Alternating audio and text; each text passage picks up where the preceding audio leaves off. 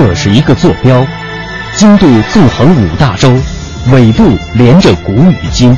这是一颗水珠，迎着阳光折射不同的语言与文明。打开沟通与对话的大门，感受智慧的神奇与伟大。与伟大。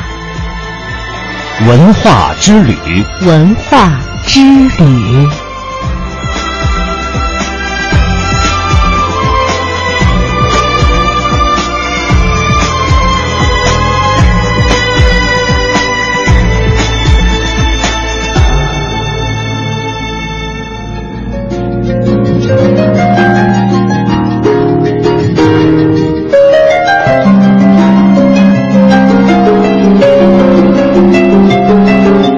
探寻文化渊源，感受文化魅力。听众朋友您好，这里是中央人民广播电台香港之声数码广播三十二台的文化之旅节目，我是谢哲。大家好，我是曼斯。首先，我们在今天的节目当中呢，一起来关注一下第三届尼山论坛闭幕。第三届尼山世界文明论坛日前在山东大学闭幕了，与会的专家共同签署了在文明对话中培养人类福祉之责任意识共同协定。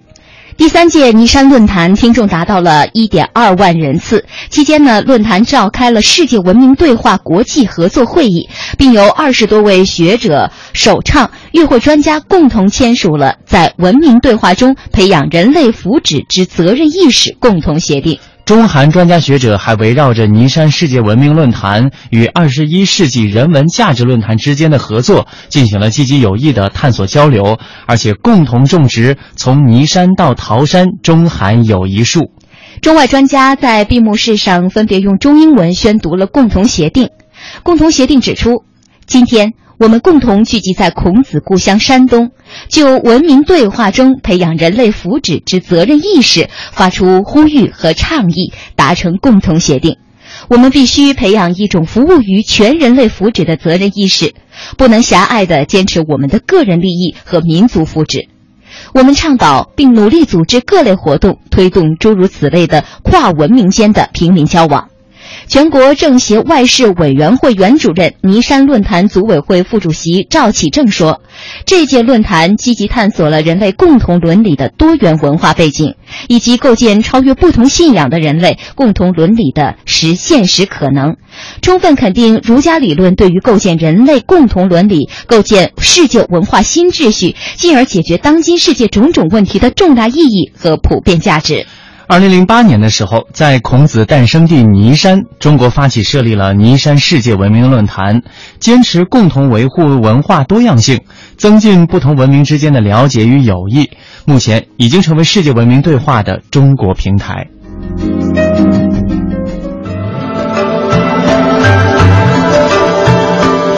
探寻文化渊源，感受文化魅力。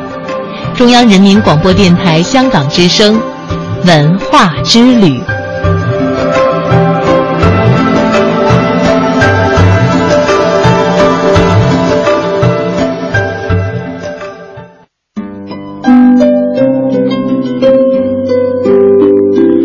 说到尼山论坛呢，我们就不得不提到孔子。孔子七十五代孙孔祥林近日向社会首次披露了孔氏家族传承两千五百年依然。呃，恪守的学诗学礼成就业的祖训家风。他说，在家庭生活方面，孔氏家风要求子孙要祭祀祖先，不忘祖本，与家人相处中秉承父慈子孝、兄友弟恭的和睦原则，并慎戒不幸再婚再嫁的子孙。而在个人修为方面，孔氏祖训呃宗规强调，子孙在面对利益时要做到勿痴妄利益。呃，管理公务时要秉持克己秉公的原则。孔祥林认为，当今社会之所以出现各种纷争，就是因为人们忘记了孔子的教诲。因此，现今社会需要重新寻找中国传统文化当中的优良传统，而这其中就包含优秀的家风家训。运用孔氏祖训家风，可以解决当代出现的各种社会纷争。他还表示，礼乐传家久，诗书。记事长，至今仍然是曲阜孔氏家族最常用的春联内容。孔氏家族到目前一直传承着学诗学礼的祖训，坚守重视教育的传统，礼门易路的家风。重温历史，承载艺术，讲述文明。中央人民广播电台香港之声，文化之旅。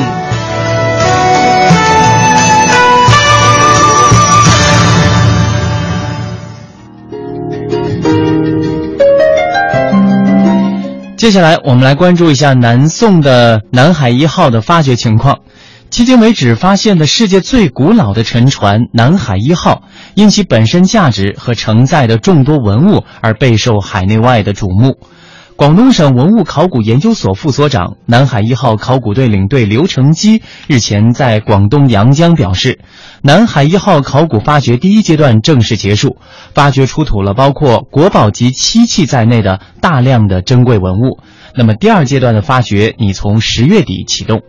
自从二零一三年十一月启动全面发掘与保护以来，国家文物局水下文化遗产保护中心和广东省文物考古研究所联手探秘这艘举世瞩目的南宋商船。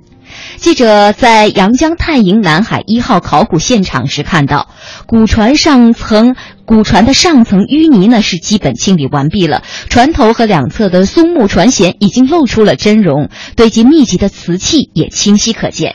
刘成基介绍说，考古队从掌握的沉船整体文化堆积现状、性质和成因，呃，结合先前的试挖掘分析，认为南海一号船体表面覆盖的淤泥仍含有大量的文化信息。第一阶段的考古发掘以表面清淤为主，出土了瓷器、陶器、金属器、漆木器等小件的器物标标本四百二十七件，铜钱八百多枚，残损标本一千八百五十件。并且按照计划进行了泥土采样、浮选工作，发掘现场凝结物，还有船货和部分船体结构已经暴露，船体十三个隔舱中的十二个也可以看到轮廓了。刘成基说：“从目前发掘来看呢，古沉船的现状比当初想象的还要好。那么这次发掘还出土了一件国宝级的漆木器。嗯，国家文物局水下文化遗产保护中心的技术总监，也是南海一号考古队领队孙健表示说，南海一号在当年打造时用的船木并不是十分的好，船头两侧的船舷和船尾在海底受到了很大的损坏，所以很难向世人展现。”出一条完整的船型，但是整体保存还不错，也不排除甲板尚存的可能性。那如果甲板尚存，中国古船记录考古发现将会得以刷新。孙健还说，它基本上是一条以民间贸易为主的货船，船上没有任何一件能够代表中国宋代制瓷业水平的瓷器。这艘船本身的考古价值会远远大于这些瓷器。南海一号本身就是最珍贵的文物。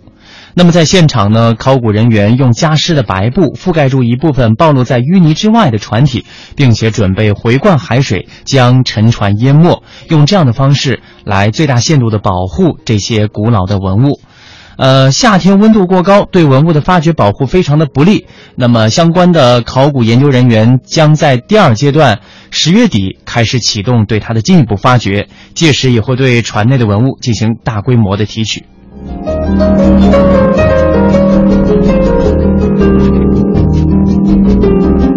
说过了南海一号，我们再来看看象山小白礁一号的发掘工作。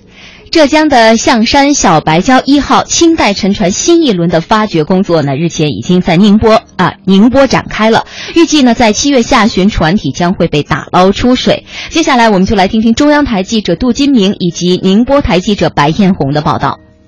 我现在这里宣布，小白礁一号沉船挖掘和现场保护。上午十点，满洋二零零四号工程船从北仑满洋船厂码头出发，标志着开始小白礁一号沉船船体发掘工作。这艘沉船是一艘木质商贸运输船，大约于清代道光年间沉没在浙江宁波象山县石浦港东南约二十六海里的北鱼山岛海域，水下约二十四米的海底。二零零八年被发现，二零一二年基本完成船载文物的发掘。宁波市文物考古研究所所长王杰华说：“已出水文物六百零六件，主要有。古老的城市演绎民俗，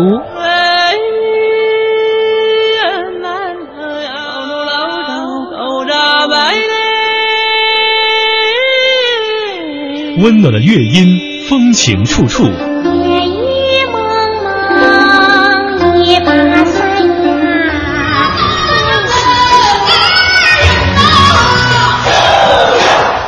开放的城市美轮美奂，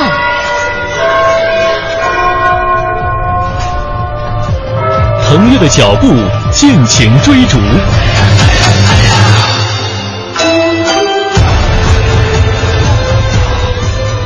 中央人民广播电台香港之声，文化之旅，城市文化记忆。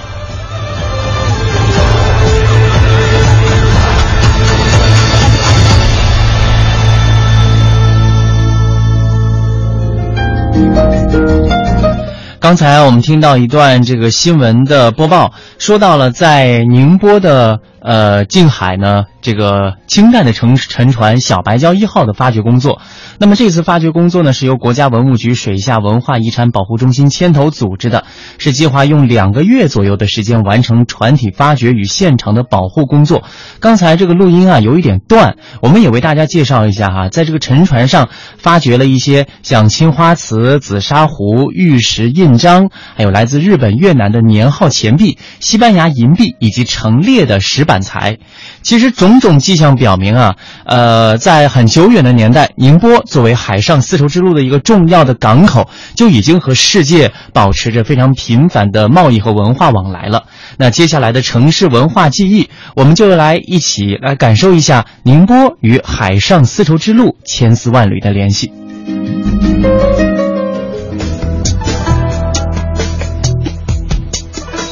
宁波位于太平洋西岸的中国海岸线东段，扼南北航线之要冲，是我国古代著名的港口城市。国务院公布的第二批历史文化名城。宁波与海外的文明对话始于东汉晚期，这一时期，舶来品和印度佛教已经通过海路传到了宁波地区。东吴至西晋时期，宁波先后建有五磊寺、普济寺、天童寺、阿育王寺等寺院。早期越窑青瓷也始销朝鲜半岛、日本列岛等地。唐长庆元年，也就是公元八百二十一年，明州迁至三江口之后，构建州城、兴建港口、置官办船厂、修杭雍运河等一系列重大举措，使明州成为我国港口与造船最为发达的地区之一，跻身于四大名港，与广州港、扬州港和胶州港齐名。日本遣唐使先后四次在明州登陆入唐，明州商团崛起，越窑青瓷远销世界各地。宋元时期，明州庆元港是我国三大国际贸易港之一。北宋的淳化二年（公元991年），始设市舶司，成为中国通往日本、高丽的特定港，同时也使通东南亚诸国。两次受旨打造神舟，造船技术居世界领先地位。明代的宁波港是中日勘河贸易的唯一港口。清代设在宁波的浙海关是当时全国的四大海关之一。宁波的先民在开辟海上丝绸之路历史过程中，创造了灿烂的物质文化。虽历经千余年的沧桑，至今仍较好地保存着东汉晚期到清代中期遗存一百二十处。这些遗存比较集中地分布在以宁波城为中心的近海和江河两岸。宁波港口与贸易遗产这一类遗存是原丝绸之路商路的主要载体，承载着大量的宁波与海外贸易的信息。这一类遗存在宁波市尚存二十七处，永丰库遗址和宋代鱼浦门码头遗址是其中的杰出代表。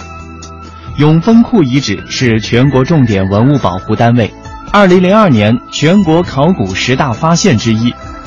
永丰库是我国首次发现的古代地方大型仓库遗址，出土大量我国著名的窑系贸易瓷，为确认宁波是我国元代第二大贸易港，在考古上提供了重要的依据。宋代的鱼浦门码头遗址，位于宁波市海曙区和义路以北姚江两岸。此处临近三江口和宋代明州城鱼浦门。从遗址的位置和目前的考古成果看，宋代鱼浦门码头是宁波港国际码头的组成部分。宁波多元的文化遗产，根据初步统计，这一类遗产呢多达四十八处，在海上丝绸之路宁波遗产中占较大的比重。它们充分体现了海上丝绸之路宁波文化的博大精深，展示了历史上宁波海纳百川的广阔胸怀。阿育王寺和天童寺始建于西晋初期，是印度佛教通过海路传到中国以后，宁波乃至东南沿海地区较早的佛教建筑。阿育王寺是我国现存的唯一的以阿育王命名的千年古寺，现存建筑基本体现了明清的建筑风格，寺内尚存大量的唐至清代的文物。阿育王寺在宋明时期先后被列为天下五山和天下禅宗五大名山之列。阿育王寺在宁波与海外文化交流，特别是与日本的佛教交流中占重要地位。天童寺的各类建筑有三十多幢，共九百九十九间，建筑面积三点八万平方米，其规模之大为东亚地区所罕见。天童寺号称东南佛国。在历史上，对东亚，特别是对日本的影响非常大。日本佛教曹洞宗尊天童寺为祖庭，保国寺是中国古代佛教建筑的典范，对东亚地区，特别是日本、高丽等国的寺庙建筑有较大影响。天一阁是明代藏书建筑的典范，在世界古代藏书楼中占有重要地位，号称亚洲第一、世界第三。天一阁的大量藏书流传海外，在中外文化交流的书籍之路上起到了较大作用。庆安会馆是我国八大天后宫之一，供奉的妈祖是中华民族航海和海上丝绸之路的保护神。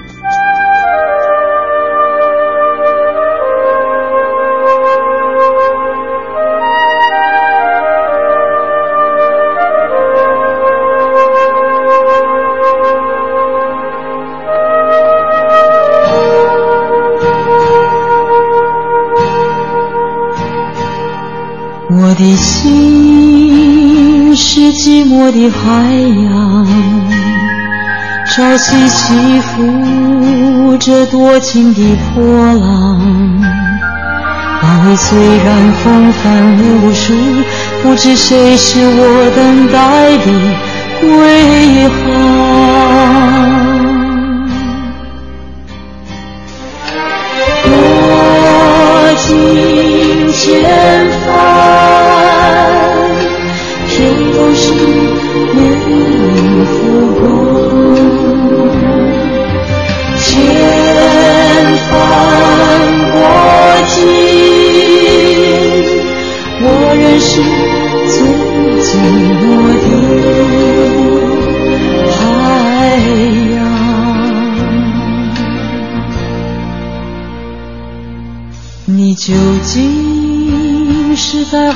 处躲藏？我那似曾相识的反应，何时才能记起约定，在我温柔的心口靠岸？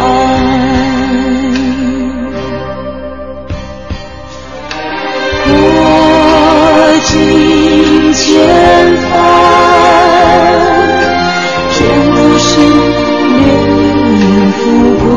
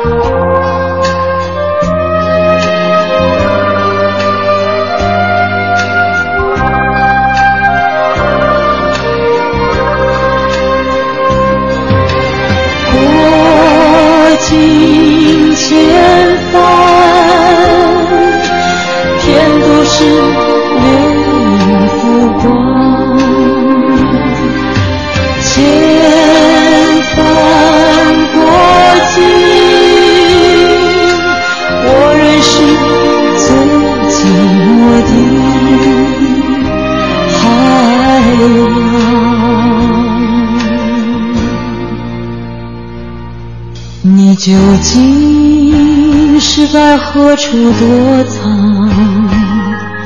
我那似曾相识的梵音，何时才能记起约定，在我温柔的心口靠岸？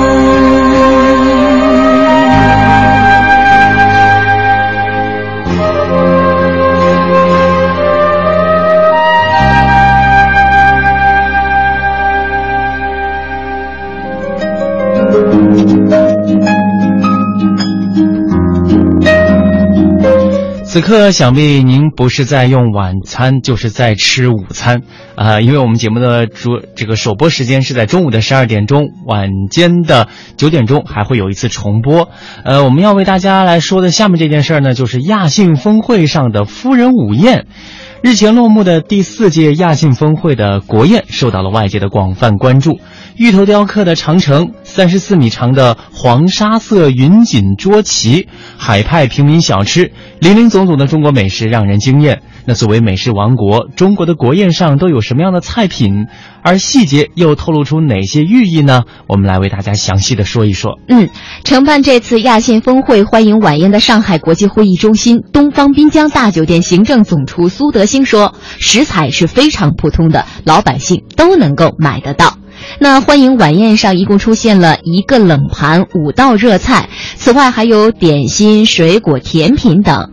苏德兴介绍，其中冷盘的食材基本都是上海本地的原产，烹饪用油呢是来自婺源高山上自然生长的山茶，口味呢则是凸显江南的地方特色。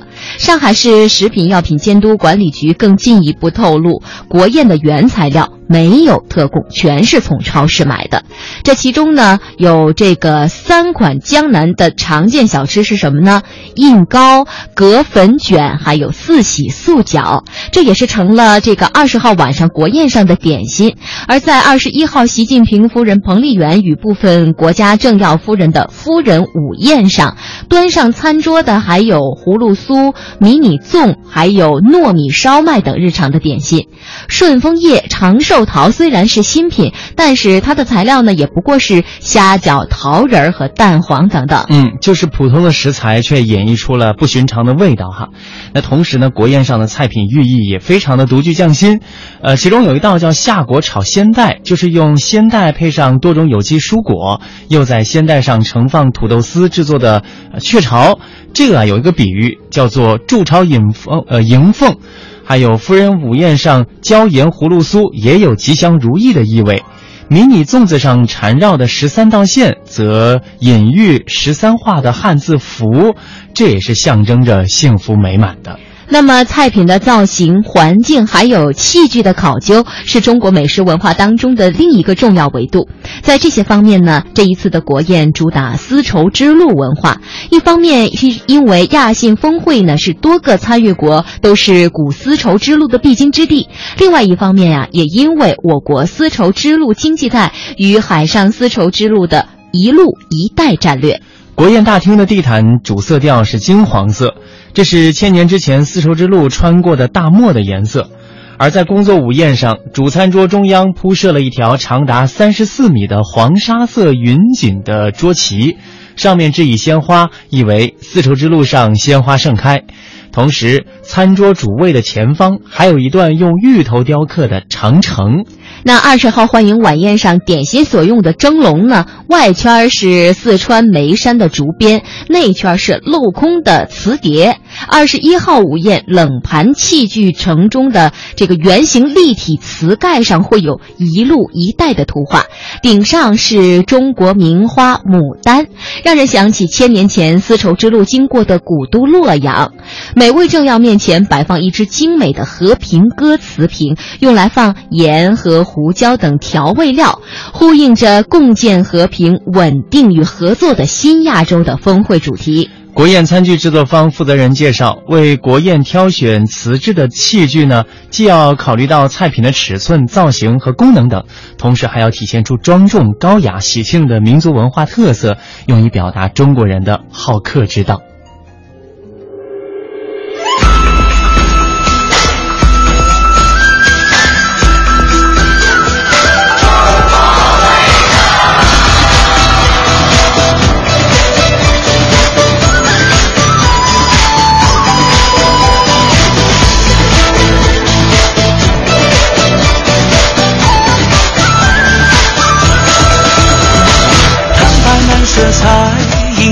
放花开，香飘缭绕，鸳鸯四海，满目是彩，满是不同期待，为春春赐乐人开怀。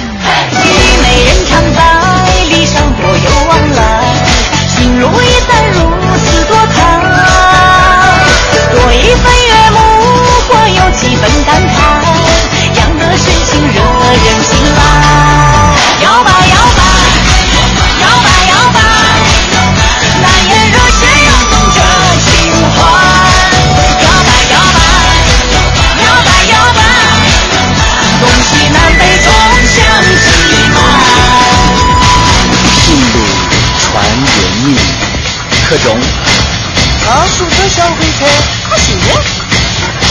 拼凑出的是浓浓的爱。与美人常在，理想多有往来，情路一旦如此多彩。多一份悦目，或有几分感慨，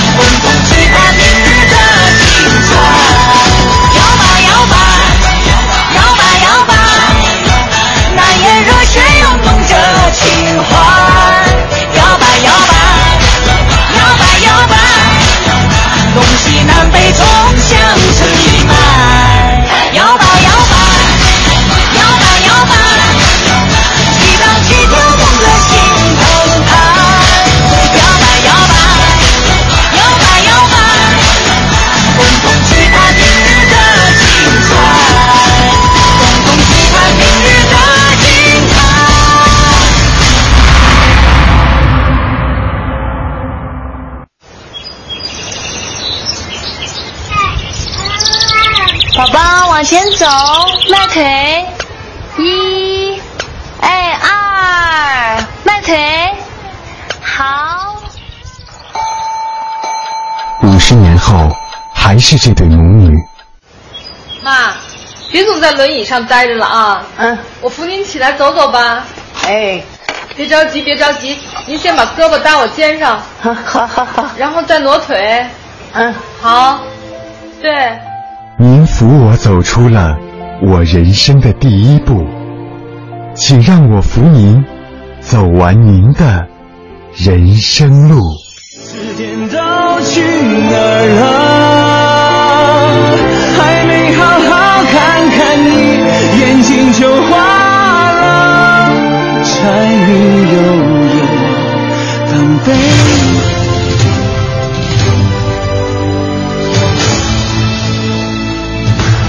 这里是中央人民广播电台香港之声数码广播三十二台，香港之声全天候为您服务。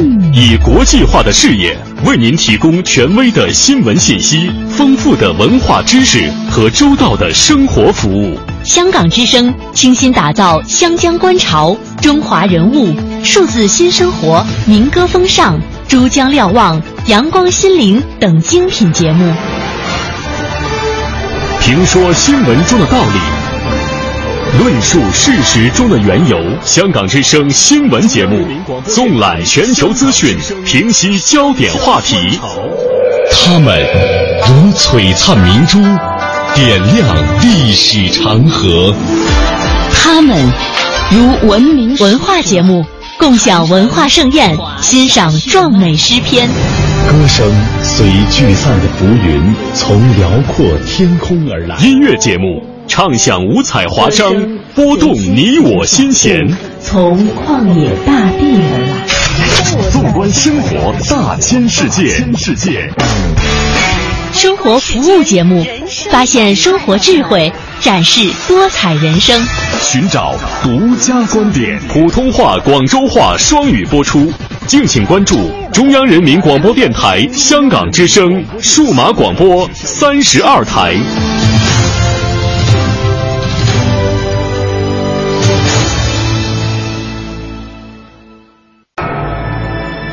这是一个坐标，经度纵横五大洲，纬度连着古与今。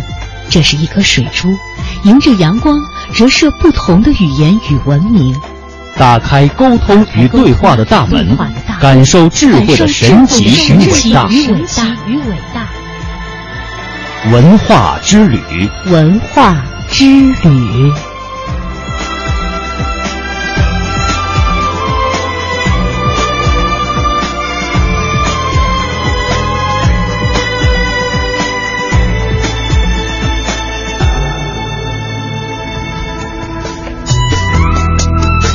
好的，欢迎各位听众朋友继续收听中央人民广播电台香港之声数码广播三十二台的文化之旅，我是谢哲，我是曼斯。先秦时期是中国社会制度发生重大变革的动荡时期，然而也是在这样一个时期，却形成了中国历史上第一个百花齐放、百家争鸣的学术自由时期，出现了一大批对中国传统文化产生重要影响的人物。今天继续为您播出系列节目《先秦历史人物》，来重温古圣先贤的思想与智慧。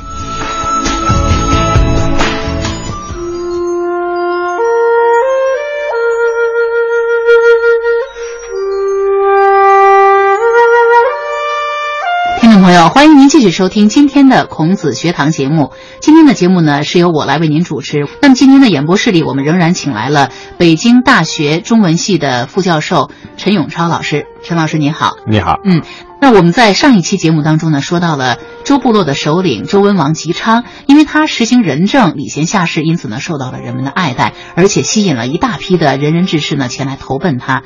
呃，而在姬昌众多的贤臣当中呢，最有名的就是姜子牙了。我们知道姜子牙钓鱼，愿者上钩这个成语讲的就是这个人。那陈老师，到底姜子牙是一个怎么样的人呢？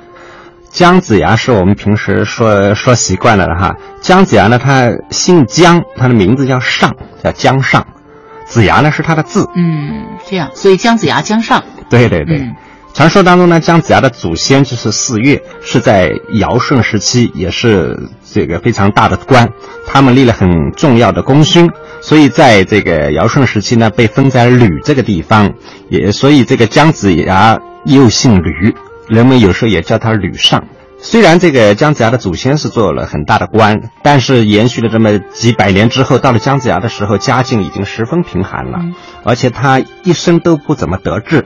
但是呢，他一直没有放弃自己的理想，不断的这个刻苦学习天文地理、军事谋略以及这个安邦治国之道。嗯，希望在他的有生之年呢，能够为国家施展才华。嗯，后来在他据说七十多岁的时候，才被周文王发现的，果然为文王、武王消灭商朝立下了汗马功劳，大器晚成的哈。对对对。那在他进入仕途之前，其实呢是中国历史上说的那种大隐隐于市的一个隐士。嗯嗯，那当国家需要贤能之士的时候，这种人呢，就会以自己独特的方式，让贤明的君主去认识他。对，他就是被文王所赏识了。对对对。那么后来姜子牙由于这个是开国元勋了，建立了周越的功勋，在周武王的时候就把他封在齐这个地方为王。从这个道理上来说，姜子牙也是后来齐文化的开创者。嗯。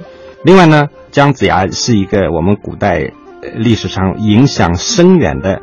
军事家、政治家和外交家，所以姜子牙得到了后人非常大的尊重，逐渐他形成了跟孔子并列的。孔子是文圣，姜子牙是武圣，嗯，被称为武圣，对，被称为武士，他地位贤能是高了。对对对，在民间呢，他的变化又不一样。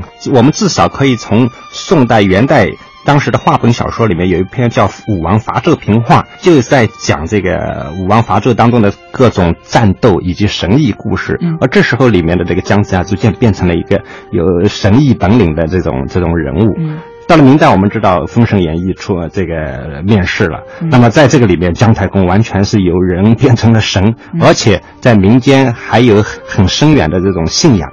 嗯嗯，姜尚文化。姜尚信仰都是从这里来的。我们经常看到有“姜太公在此，百无禁忌”这样的这个符。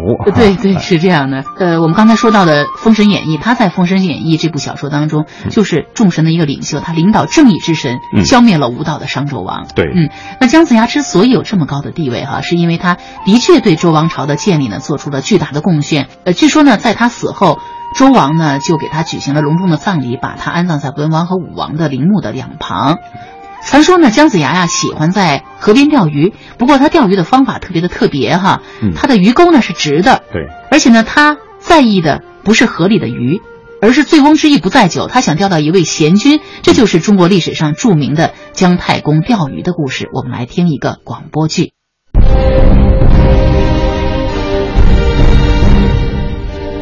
商朝末年。昏庸无道的纣王整天沉溺于酒色美女之中，生活奢靡、残忍暴虐。朝中正直的大臣们敢怒不敢言，百姓们也都怨声载道，生活痛苦不堪。这个时候，西边的周部落在首领周文王姬昌的治理之下，日益兴盛起来。周文王见纣王昏庸残暴，丧失民心，就决定推翻商纣的统治。可是他身边缺少一个有军事才能的人来帮助他指挥作战。一天，周文王在梦中见到了自己早已去世的祖父周太王，领着一个白胡子的老头走到了自己的面前。姬昌儿啊，这位老人就是你的好帮手，有他的辅助，你一定能打败商纣，成就伟业。姬昌，拜见贤人，不知道我要到哪儿才能找到您呢？就在周文王向那位老人拜谢的时候，梦却醒了过来。他想起梦中祖父所说的话，既高兴又苦恼。高兴的是，终于知道有个贤人能够辅佐自己成就大业；苦恼的是，到哪里去找这位贤人呢？周文王于是经常带着随从四处寻访贤士。有一天，他带着随从到渭水河边去打猎，只见一个白胡子的老头正坐在河岸上钓鱼。文王大队人马过去了，那个老头只当没看见，还是安安静静的钓他的鱼。老头，你没看见我们大王来了吗？还不赶快过来行礼！行礼？你没看到我正在钓鱼吗？钓鱼？怎么你鱼篓里一条鱼也没有啊？哎，你这鱼钩怎么是直的呀？我钓的可不是一般的鱼哦，我要钓的鱼自己会上钩的。切，这老头恐怕是个疯子吧？哪有鱼自己上钩的呀？前面钓鱼者是何人啊？呃，大王，那是一个疯老头，他说他钓鱼，可这鱼钩啊都是直的。怎能钓上鱼来呢？肯定啊，他脑子有毛病。周文王见这个老头头发花白，神情太弱，不像疯癫之人。他突然想起梦中所见的老者，于是便下车亲自前去询问。原来这个钓鱼的老人姓姜名尚，他不仅精通兵法，还懂得五行术数。更对天下大事和国家的文治武功有着独到精辟的见解。求贤若渴的周文王心中大喜，断定此人正是自己一直要寻访的贤人。先生，我是西伯姬昌，我祖父太王曾经托梦给我说，将来会有个了不起的贤人帮助我把周族兴盛起来。原来您就是我盼望已久的贤人啊！请您跟随我回朝，我们共商伐纣大业。姜尚素闻文王敬老爱幼、礼贤下士，是难得的明君，所以早就在这渭水河边等候你多时了。今日有幸相遇，姜尚一定竭尽全力和您共建周族伟业，让天下百姓能够安居乐业。原来姜子牙早就仰慕周文王的贤德。所以，特意在渭水河畔假借垂钓之名来观望时局，希望能够得到周文王的赏识，使自己的才华得以施展。后来，姜子牙辅佐文王兴邦立国，还帮助文王的儿子武王姬发灭掉了商朝。姜子牙也因此被周武王封于齐地，实现了自己建功立业的宏愿。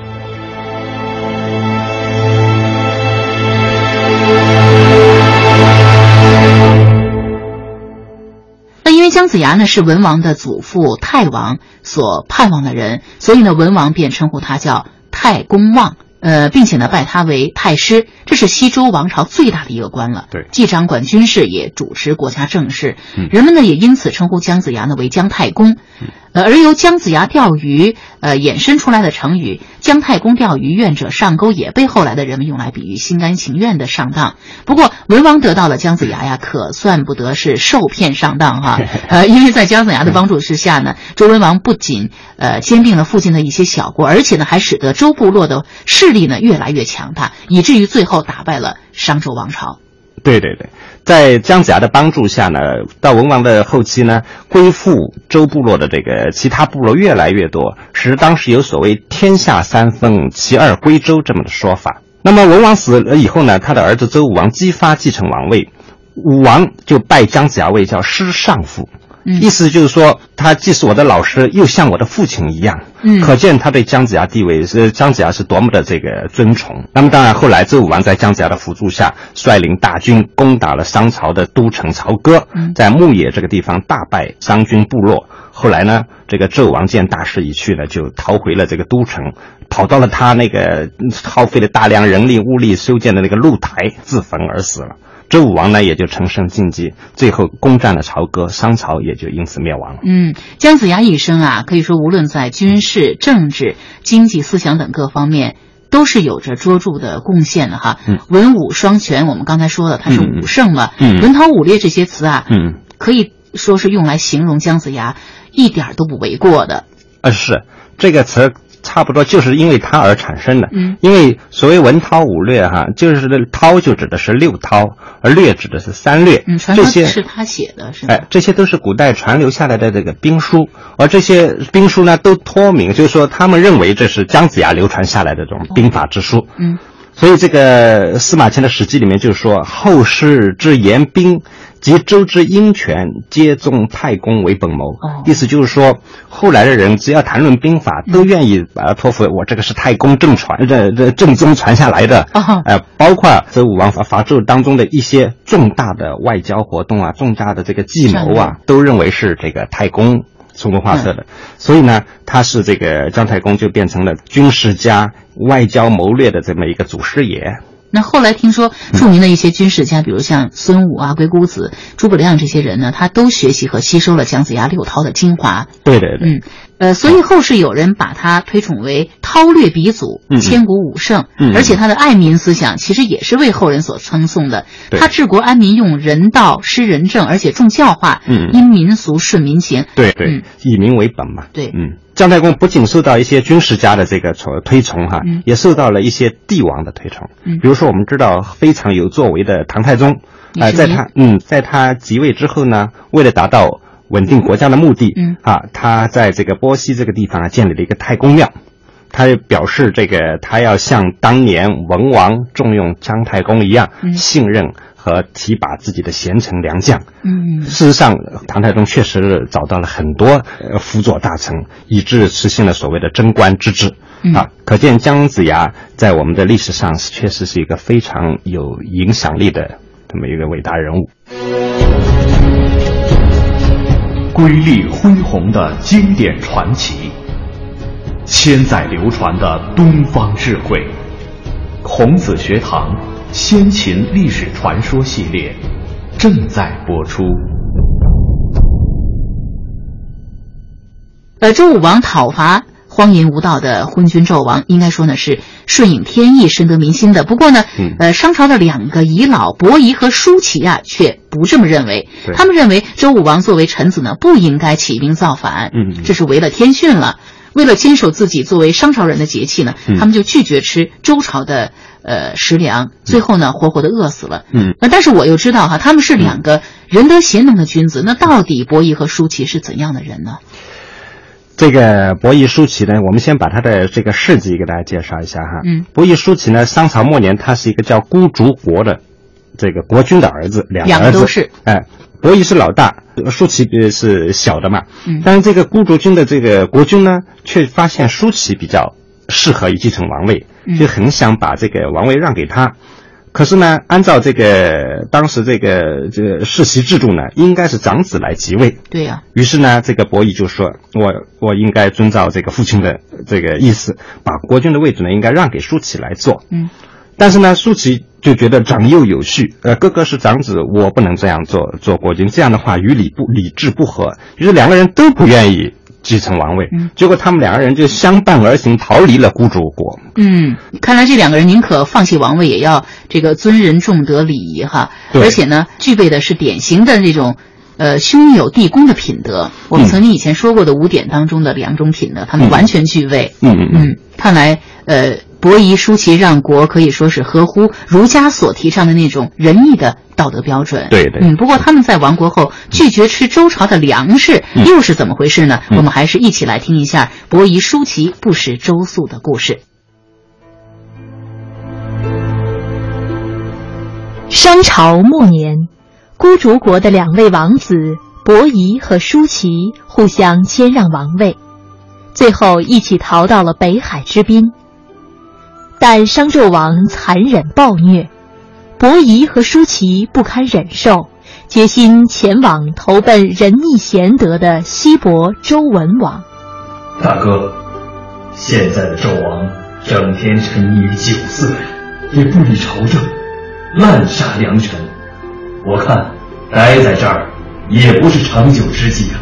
嗯，三弟啊，你说的很有道理。听说西伯文王礼贤下士，敬老爱幼，我们不如去投奔他，在那儿颐养天年吧。于是，伯夷、叔齐一起前往了周国，但走在半途中。他们遇见了率领大军前来讨伐纣王的周武王。原来，周文王已经逝世，他的儿子周武王继承了王位，并用战车拉着木头雕刻的文王遗像前去攻打商国。伯夷、叔齐见此情景，心中大失所望。他们拦住正在行进的军队，大声的责问周武王：“父亲死了，却不先去埋葬，就起兵动起武来，这能算作孝吗？身为商朝的臣子，却去讨伐君主，这能算作人吗？”哎，是啊，周文王一世英明，怎么会生出如此不孝不仁的儿子？武王的士兵见到这两个人，不仅挡着军队前进的道路，还哭喊着一些莫名其妙的话，抽出刀剑就要杀掉伯夷、叔齐。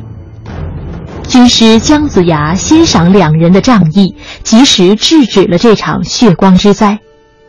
伯夷、叔齐再也没有地方可以去，只好在首阳山生活起来。大哥，大哥，你听说了吗？我们圣国亡了啊！国家亡了。是啊，武王攻陷了朝歌，纣王也在露台自焚身亡了。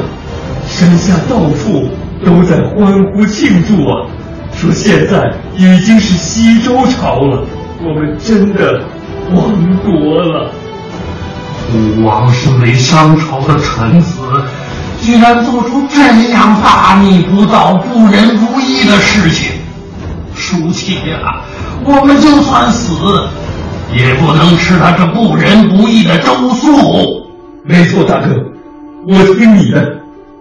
伯夷、叔齐于是从此隐居首阳山，而且再也不吃周朝的粮食。他们每天靠着山上的野草、微草糊口，很快就已经饿得快死了。上西山采微菜哟，一报一报，到底是对还是错哟？先帝神农啊，先王余下呀，那样的盛世恐怕不会有喽。我们上哪里去了？可悲哟！我们的生命啊，就要结束喽。两位老人家，你们可是伯夷、叔齐？啊，正是啊。老人家，看你们饿成这样，还是吃点饭吧。呃，我们不吃周粟。不吃饭，那你们怎么活呢？哎呀，山上到处都是野草为菜，我们吃了它们，不就能活了吗？对对对。哈哈哈哈！老人家没听说过吗？普天之下莫非王土。你们吃的这些野草微菜，难道就不是我们周王的吗？伯夷、叔齐听到农妇的话，犹如五雷轰顶般，震得他们昏死了过去。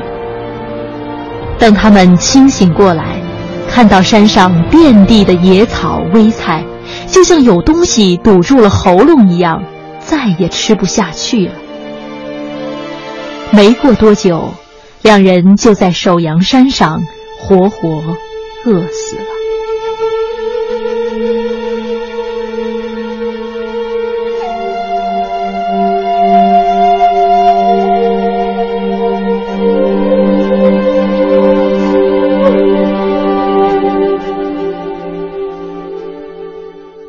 这个伯夷叔齐让国之后呢，他还有很多事迹了。嗯最后我们刚刚从这个广播剧里面都听到了。虽然说他们的呃不识周数啊这些具体的行为，我们可能还有可以讨论哈，嗯但是他表现出来的那种高尚的气节，嗯总是值得人们敬仰的。对，所以他逐渐成为了这种刚正清廉、不随波逐流的仁人志士们所推崇的榜样。嗯事实上，从春秋战国开始，就有很多很多的这个这个志士仁人啊，对他进行很高的评价。比如说，孔子就认为他是求仁而得仁，是古代贤人的代表。嗯，他能够不降呃其志，不辱其身。当然，另外还有一些这个清廉的这个呃比较地位低的清廉的人，他也会把这些这个伯夷叔齐的这个品格来作为自己的这个楷模。嗯，可见伯夷叔齐啊，已经变成了清廉的这么一个象征符号了。嗯，那伯夷和叔齐他不食周粟、以身殉道的这种行为，也因此得到了呃儒家的大力推崇，或者是后代文人啊、帝王的大力推崇哈。嗯所以呢，在中国古代，他们成了坚守气节的这么一个代表。刚才您说了，他也是清廉者的化身，成为很多文人志士的精神楷模。嗯那明末清初的著名的思想家顾炎武呢，就曾经在《五言古诗·夜移其妙》当中呢，借着对伯夷叔齐的赞扬呢，来自勉表达了自己不肯屈节于清人统治的这么一个决心。我们来听一下。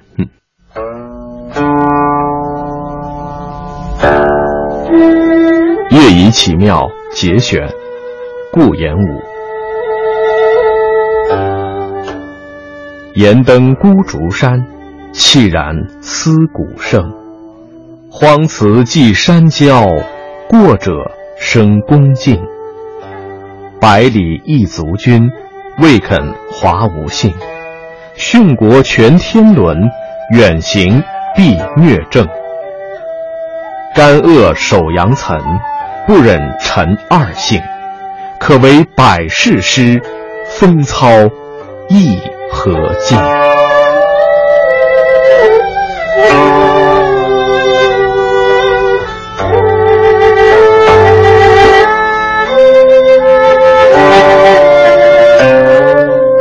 嗯，那么在姜子牙文韬武略的帮助下，周文王为伐纣做好了准备。最终呢，他的儿子周武王完成了讨伐商纣、消灭商朝的宏图伟业。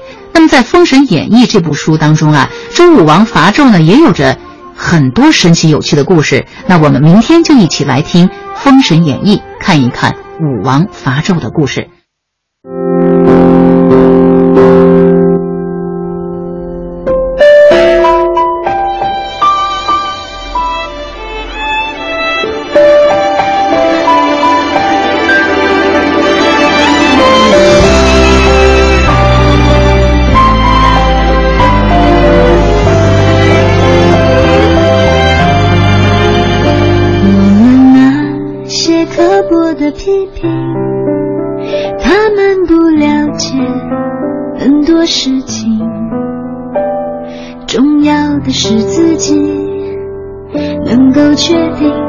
纯净的勇气，坦然的心。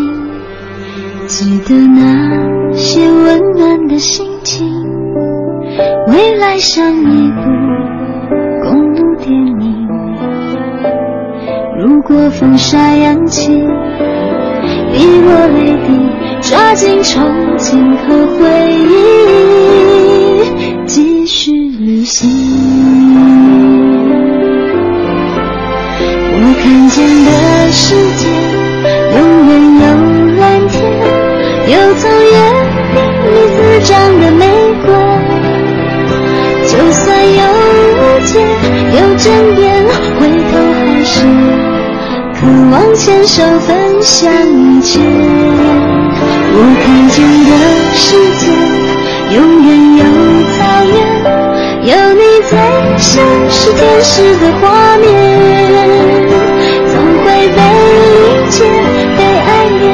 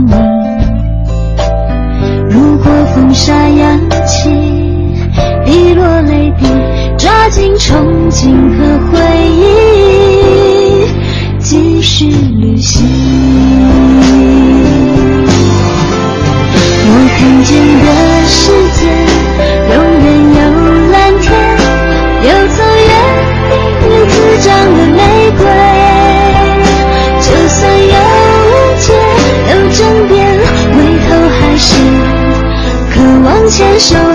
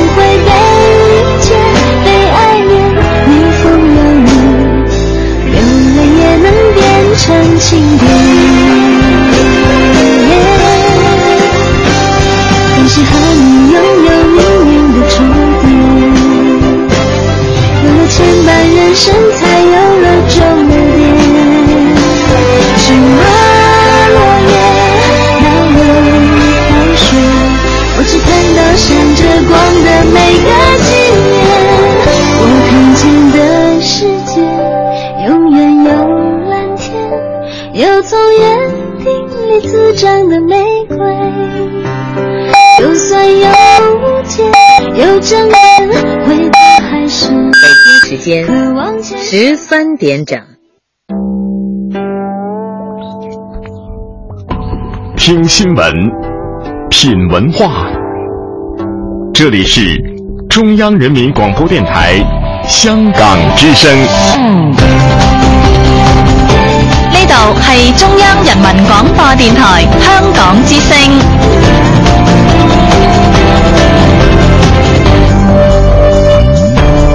请锁定数码广播三十二台全天候为您服务。